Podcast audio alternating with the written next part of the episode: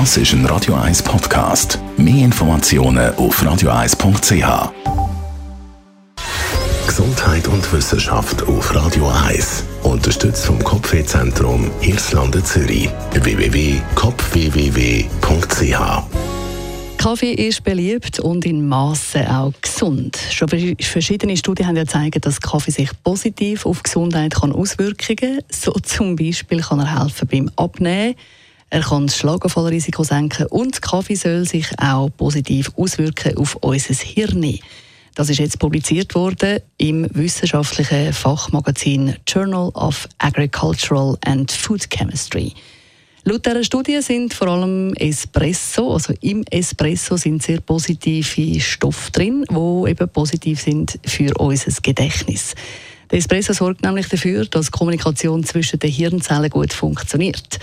Bei Leuten, die Alzheimer betroffen sind, die, äh, bei denen verändert sich zunehmend sogenannte Tauproteine im Hirn und es kommt dann zu Ablagerungen in den Nervenzellen, wo die Zellen dann eben schädigen und so kann zwischen diesen Zellen Kommunikation nicht mehr einwandfrei laufen.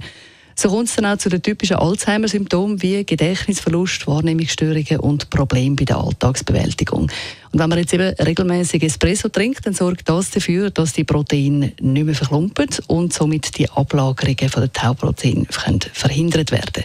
Und laut den Forscher könnte ein moderater Espresso-Konsum tatsächlich dazu beitragen, dass man Alzheimer kann äh, verlangsamen oder sogar verhindern und Espresso soll sich auch positiv auf die Entwicklung von Parkinson auswirken und eben auch Parkinson können verzögern.